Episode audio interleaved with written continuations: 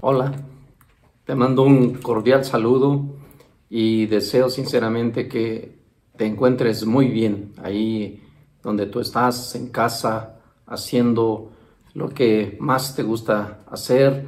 Y quiero comentar contigo un pasaje de la Biblia que está en el libro de Eclesiastés capítulo 9 y vamos a leer cuatro versículos. Es una historia corta pero con mucha enseñanza. Dice el verso 14 de Eclesiastés 9, dice, una pequeña ciudad y pocos hombres en ella, y viene contra ella un gran rey, y la asedia, y levanta contra ella grandes baluartes, y se halla en ella un hombre pobre, sabio, el cual libra a la ciudad con su sabiduría, y nadie se acordaba de aquel hombre pobre. Entonces dije yo, mejor es la sabiduría que la fuerza, aunque la ciencia del pobre sea menospreciada y no sean escuchadas sus palabras, las palabras del sabio, escuchadas en quietud, son mejores que el clamor del Señor entre los necios.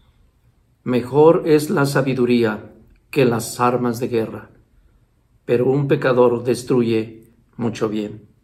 Y esta es una pequeña historia, ¿verdad? Es una historia muy interesante que nos habla de una ciudad pequeña y en la cual había también pocos habitantes y pocos hombres, dice aquí la, la palabra.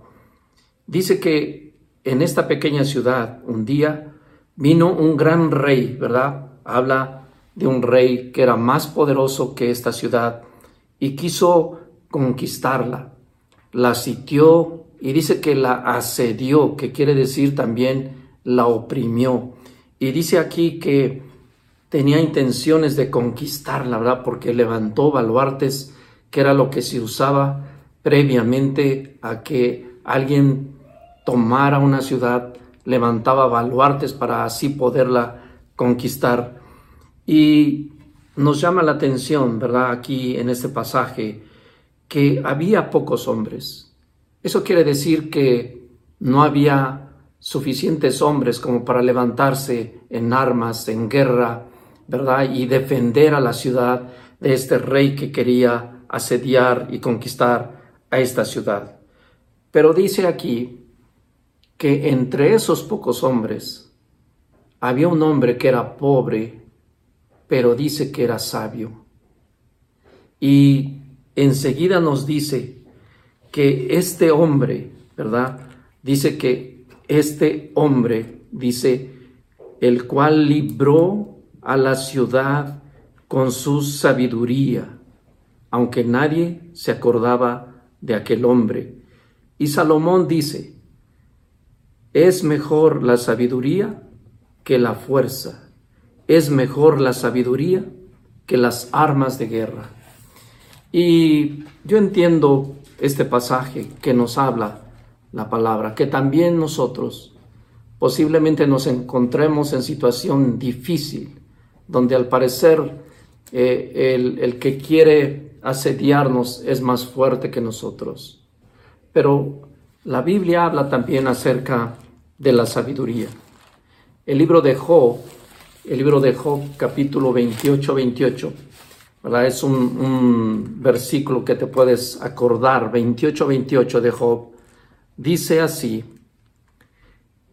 He aquí que el temor del Señor es la sabiduría y al apartarse del mal, la inteligencia. Y son dos armas muy poderosas, la sabiduría y la inteligencia. Y como nos cuenta en esta historia, ese hombre, ¿verdad? Aunque nadie se acordaba de él, era un hombre que tenía sabiduría y con la sabiduría logró librar a su ciudad de ese rey que venía a sitiarla. Eh, el Salmo 111 y el verso 10. Encontramos aquí también algo acerca de la sabiduría. Dice, el principio de la sabiduría es el temor de Jehová. Lo mismo que nos dijo Job. Buen entendimiento tienen todos los que practican sus mandamientos. Su lor permanece para siempre. Y yo entiendo aquí que las armas mejores son la sabiduría y la inteligencia, pero las que provienen de Dios. Y la sabiduría, como dice Job, y como dice el salmista, y como dice Proverbios, el principio de la sabiduría es el temor al Señor. ¿Qué quiere decir? Que nosotros tenemos que tener en cuenta sus mandamientos ante cualquier situación. Y esos son armas tan poderosas que nos pueden librarnos de situaciones difíciles y complicadas, aunque pareciera ser que aquel que nos quiere dominar o, aquello que nos quiere oprimir sea más fuerte, si actuamos con la sabiduría, que es el temor de Dios, y con la inteligencia, que es obedecer sus mandamientos, seremos bien librados. Pues espero que te haya gustado esta pequeña historia y te mando un afectuoso saludo y nos vemos en la siguiente capa. Hasta luego.